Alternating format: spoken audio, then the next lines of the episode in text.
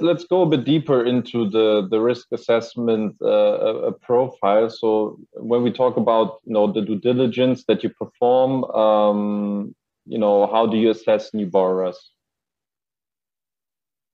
Sure. Yes. Thank you for this question. This is one of the most important aspects of uh, our uh, platform, and we actually that's uh, actually also one of the um, uh, points how we differentiate ourselves from other platforms um, because uh, the due diligence procedure um, is very rigorous for Maclear. Um, um, basically, before being onboarded, any project um, undergoes a very holistic uh, due diligence procedure consisting of legal due diligence, commercial due diligence, and of course, financial due diligence. Um, as part of the legal due diligence procedure, uh, we of course request all the necessary documentation as to establish that the business is in good standing, duly operating, uh, has a track record in its industry, uh, that the team is properly set up. Um, the, the, the founders have a track record of operating in this industry, right? So, for example, if a business is, is young, two years or, or, or, or less, uh, the likelihood that we would on, onboard this project is very, very low because the risks that the, the team might um, not, not proceed with what they want is very high. Um, right. So yeah, the, uh, basically our approach was developed through harnessing all the best practices from the banking sector and commercial sector. Um, we request our clients to uh, fill out a very detailed due diligence questionnaire consisting of 40 uh, questions. That's only the legal parts of it.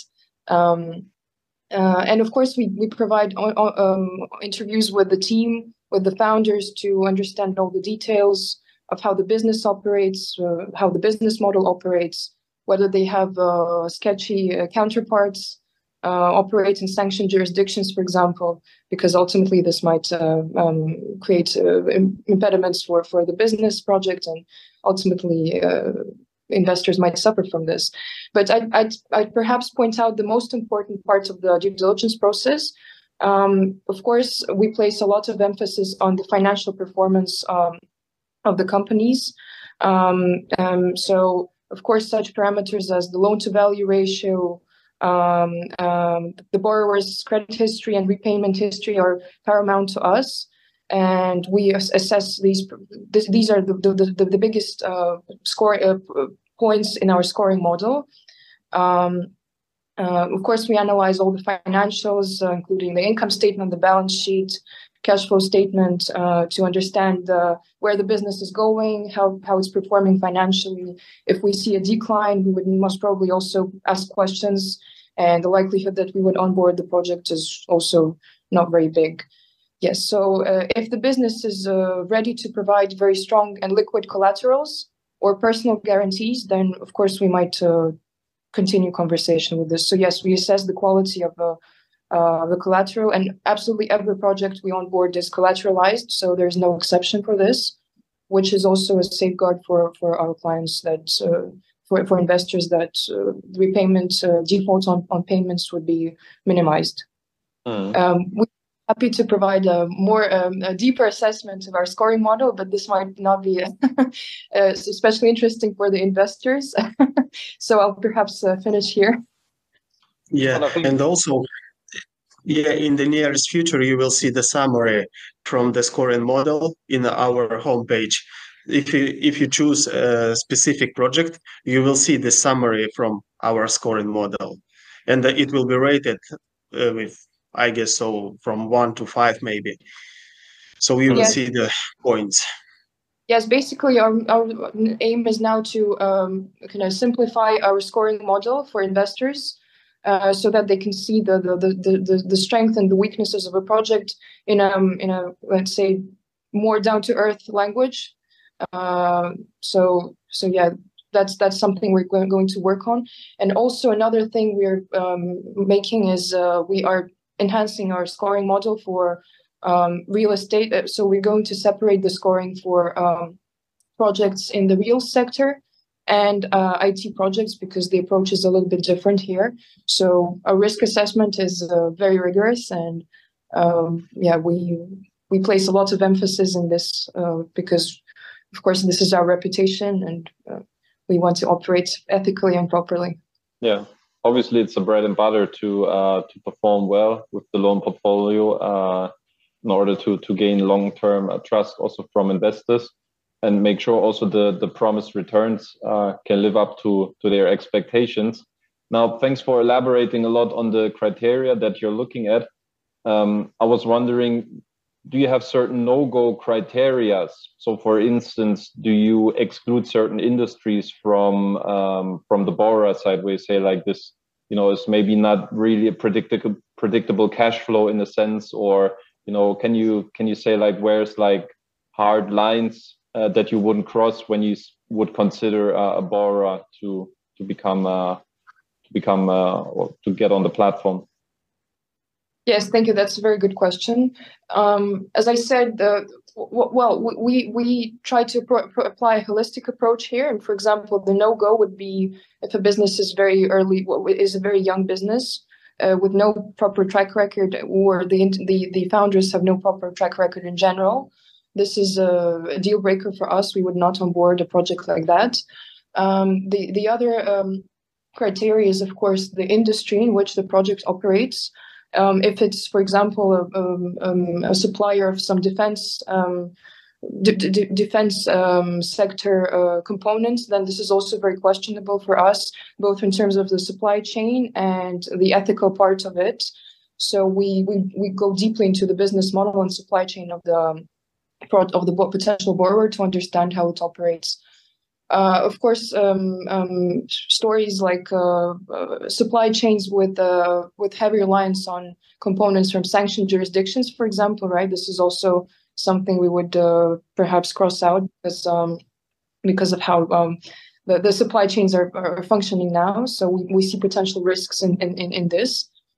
Um, this is well from from the top of my head. This is uh, these are the criteria I would, I would um, perhaps name. But of course, uh, there is no no holistic uh, way of uh, doing this for each each and every project is very different, and we have to apply a risk based approach uh, to every project and uh, undergo a very deep investigation. Uh, to understand the risks. This is why we conduct interviews with founders to understand very deeply the, the business model and potential risks that it entails. Hmm in terms of um, geographies, I was you know, getting the impression it's largely uh, Estonian-based uh, companies that get a loan on Maclear. I think there was maybe one or two from Lithuania. Um, does mm-hmm. it have something to do with, let's say, the accessibility of data that you get from Estonia or in the Baltics in general, or um, you feel like this is just like, what's the benefit from you know having a focus on on the Baltic mm-hmm. area for the border? No, it was. Yeah, I can answer. It was not a focus on Estonia. Yeah, uh, because Alexander and Denis, as you know, they are Estonians. Yes, and uh, they have Estonian citizenships. They have also uh, a lot of friends here who who have this kind of businesses. Yes, real businesses, and uh, that's what why it was uh, not easiest and maybe fastest way to start the platform to move forward and to onboard these projects uh, as soon as possible, to onboard them firstly. And right now we are growing, we are uh, trying to find new projects from different countries. You can see one from Lithuania, soon will be one from Spain, Bulgaria, and also we are trying to find these projects in Switzerland. So you will see from different countries, different kind of projects, different businesses also production, manufacturing, retail. So we are trying on board really only conservative real businesses with, mm. and they of course need to provide all the tangible assets as a collaterals. Mm. Do you have certain policies in terms of uh, conflict of interest? Because you now mentioned, okay, there's like from the shareholders' perspective, you know, they have their own network, they have friends that work in those sectors. Um, Mm-hmm. Do you have guidelines in terms of preventing, you know, your shareholders being too close to the projects that you're assessing? Yes, I think I might answer uh, uh, mm-hmm. on this.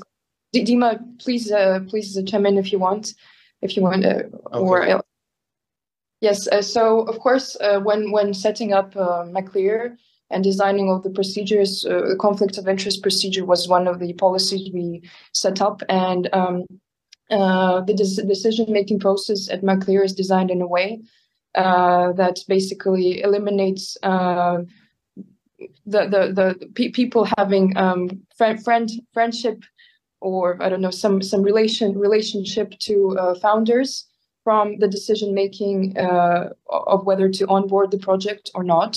So the, the only role they, they carry in this process is just basically bringing the, the business for consideration of onboarding. Uh, however, the process itself is universal and designed um, for each and every business. And the, the scoring model basically and our further risk assessment eliminates the possibility of uh, any favoring uh, of these projects. Mm. Okay, so it couldn't happen that um, the shareholders are also involved into one some of the Bora projects. No, of course, uh, that's actually a very good. Yes. Uh, it's uh, of course a no go for us as well. If uh, but we, we we don't ha- we never had any cases of projects onboarded when um, the share the shareholders of the project are the founders of. Uh, mm-hmm. very a brutal violation of conflicts of interest, and we, of course, um, uh, check this. Uh, so uh, that's a that's a no go for us, of course. Mm-hmm. Hmm. Um, in terms of the collateral, um, I was curious. You said like you have companies from different industries, so I'm assuming also mm-hmm. it might be difficult, maybe in some cases to to to register the collateral how do you operate um, on that side of the business uh, of the risk management and um, do you look at certain you mentioned now loan to values this is obviously a bit more in in the real estate sector mm-hmm. but uh, yeah. do you look yeah. at certain guarantees collateral um, to secure the loans and what are the guidelines or what's the range that you're operating in here Yes, that's a very good question. Um, so basically, our approach to uh, collateralizing uh, the, the, the, the money is the better the, the more liquid the collateral is, the more uh, the, the, the, the higher the possibility is that we will onboard the project. We had uh, a, numer- uh, a numerous amount of cases where, uh, for example, borrowers from real from the real sector told us that they are ready to provide the, their machinery XYZ um, uh, that you can buy in, in Germany like, or, or sell only in Germany, right? For uh, a market value which is so much below than uh, the, the, the, the, the, the project, uh, the, the, the, borrowing they request. So of course we uh, provide a market assessment of the collateral, how easy, how easy, we, how easily we would be able, be able to sell it off. And of course, if it's not liquid, then we um, we ask the, the the borrowers to come up with more liquid assets. In some cases, that might be uh, personal guarantees with property or um, uh, more tangible, more liquid tangible assets, and we always find a personalized solution here. If, uh, based on other criteria, the project is uh, eligible to be um, uh, published on our platform. So, of course, yes, this is a common sense approach. Uh, uh, non liquid collaterals uh, are not accepted as uh, collaterals. Hmm. And the range now, I know from previous conversations that you don't have a certain loan to value ratio as such. Um, but can you maybe talk about um, how big you would like the securities to have ideally to you know get a better feeling of um, getting an agreement with the borrower? Um, I think we actually do have um, uh, we, we do have a range of uh, loan to value of the, the, the specific um, uh, no no no go of the LTV. Uh, I'm, I'm I need to consult uh, my my notes of the scoring methodology. To be honest, they're not uh, handy right now, but I think if my memory doesn't fail me, it's seventy to eighty percent. So I think it's a standard market approach uh, which we do not go be, beyond be, be, below that. But of course, um, as I said, we try to uh, meet both ends. Like uh, if if if, if the project is uh, project borrowers are able to provide us with alternative collaterals, which we might assess as okay, we are ready to negotiate with them to find alternative solutions. And yes, as I said, if the project is um, is, is is is good in, in in all other aspects and might might serve for the benefits of our interests of our investors. Hmm. Another interesting aspect um, that you could talk about is um, obviously the interest range on the platform is between 13 to 19 percent when when I checked the last time. Um, why would you say is it difficult for um, for borrowers in the Baltics to get, let's say, a more affordable, more attainable uh, interest rate from the banks when uh, borrowing money?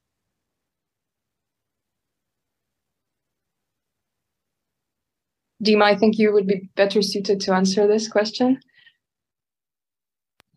Yes, uh, as you can see right now, yeah, uh, in the banking, it will take a long, very long time, yeah, to get uh, approval of the loan, and uh, also uh, which what kind of benefit yet we have here. Uh, we privately go with all of a specific project. We assess. we work like with each client thoroughly and uh, we can onboard them like how i can say i can uh, send maybe to you better the explanation or to your answer and you can understand more why it's better to work with us than not to to work with a bank it will maybe, be maybe Daria can elaborate on be, this better be, better yeah maybe yeah. Daria can comment on this is it just a matter of pure speed and accessibility to get money faster, or uh, what's uh, what's the situation for the borrowers? Yes, yes, yes you can get. The... Sorry, Dima, you Go ahead. okay. Yes, basically, uh, uh I think this is also one of the strong points we have um, as a as a platform. Um, we actually have a very strict methodology, like a bank, but because of um, because our uh, of our more flexible approach. We operate as a fintech, uh, and we can actually provide our investors with um, um, with with a better turnaround. And we do all this assessment uh, quicker uh, than usual banks um, because of how our procedures are set up. Uh, not compromising quality, of course, and be- because we we lack uh, the bureaucracy and you know this heavy heavy weight that many banks have this basically um, opens up the mark the capital market for our for lots of investors uh, for lots of borrowers. And equally uh, what we have heard from uh, lots of project borrowers is that they're more eager to come to uh, fintech platforms like Maclear to secure investment directly from uh, in- investors uh, largely because they are also interested in um, uh, cutting their costs in terms of uh, you know the, the interest rate because banks would uh, would not necessarily on board uh, projects uh, with with an interest rate that uh, they want. They would request uh, significantly more as part of their margin. And uh, we, as a fintech company, just charge also a little bit less than a standard bank would. Okay, so you think even the interest rates are more competitive compared to the banks in the Baltics? Um, uh, from what we from what we see now, the dynamic dynamics in the banking sector, yes, uh, fintech platforms like Maclear offer better um, uh, better better um, interest rates for both borrowers, and equally investors are uh, more interested in uh, higher yields. So yes, at this stage, yes. Mm. Okay. If we talk about the speed of funding, uh, which you mentioned as a benefit for for borrowers as well how quickly is the turnaround from the first application until the final decision from Maclear if you put uh, the, the project on the platform on average? Uh, so on, on average, um, the whole risk assessment pro- uh, process takes no longer than three days, uh, including the interview with the founders, uh, requesting all the documentation. Of course, uh, this depends on on on how um, quickly the project borrowers themselves react and cooperate with us. we had cases uh, when when we were we had to uh, you know postpone the the the, the communication for two, for two months. Uh, it, it, took us two months to request all the necessary documentation from mm. the borrowers. Simply, they didn't really understand what what, what is required.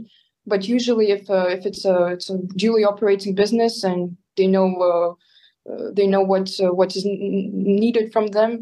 We we would do this very quickly. So uh, usually three to five business days maximum to fully um, uh, complete the, the, the process of on- onboarding. Okay. Thanks yeah. for sh- thanks for sharing those insights. Um, let's switch now towards the end of the conversation to the provision fund. Um, just very briefly, can you explain uh, what it is about, how it works? So, as you can see, yeah, uh, the provision fund, uh, we earn our commission. It's uh, totally 6% from each uh, successfully funded uh, project. And the platform receives this 6% yes, the platform receives 6% and 4 goes to our directly to our bank account as a profit and 2% they goes to provision fund. And uh, at the moment uh, there is pro- about 30,000 euros in the provision fund. So it's uh, 2% from all successfully funded projects. Mm-hmm.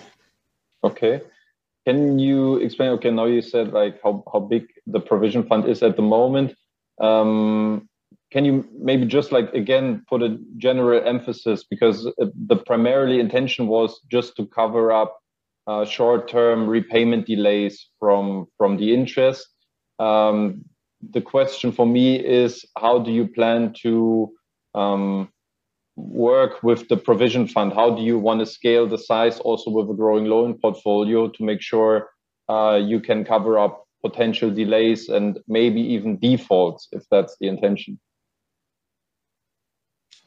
So at, at the moment, uh, we don't have so loan track record, yes, and uh, we have repaid only one loan, one uh, borrowing project. It uh, it was one way uh, special campaign, yeah, and uh, uh, if the borrower project defaults and uh, I don't know for some reason he will not able to pay the interest payments, the Maclear continues to pay all the interest payments up to three months.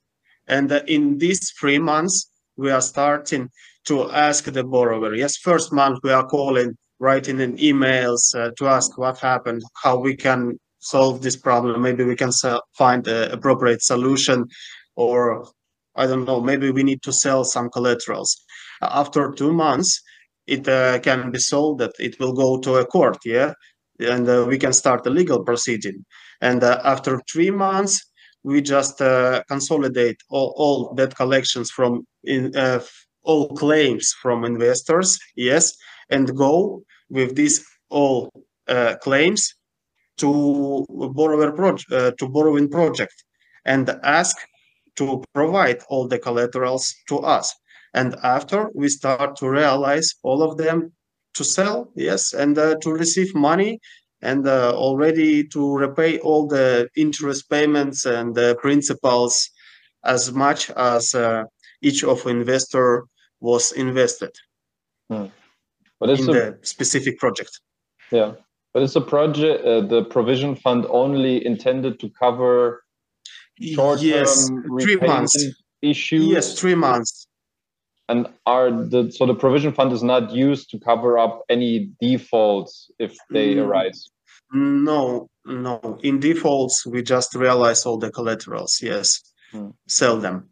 Okay, and by taking uh, two percent from your commission of the the finance project, is that sufficient to cover up then also potential delays, or do you somehow need to add additional fees, um, or is that sufficient? We will, yes, yeah, of course. We uh, in the future we will add some additional fees. Uh, because right now uh, all the money which the platform earns we spend on our loyalty program yes bonus program but uh, we are trying to decrease this program and uh, our also bonuses we are not paying right now we are paying like 20 euros. Yes maybe in two months we will pay 10 euros for every 500 so it will be not 4% for uh, for the bonus program but maybe 2% yes? And the one will go to the platform directly and one maybe will go like extra to provision fund. So of course we want to raise the amount of money in the provision fund to like feel safe. It's our security measure. Yeah do you also plan to publish uh, to be a bit more transparent about um, the size of the provision fund? So will investors be able to see yes. how much money accumulated uh, of course. Yeah in our statistics in our homepage you will see the amount at the moment in the provision fund.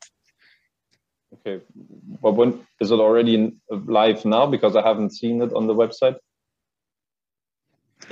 you can see right now uh, only totally funded uh, amount repaid loans average interest rate but in the nearest future you will also see this uh, amount of the money in provision fund mm. and uh, also maybe some extra features as i said like a summary of our scoring model mm. near all the specific project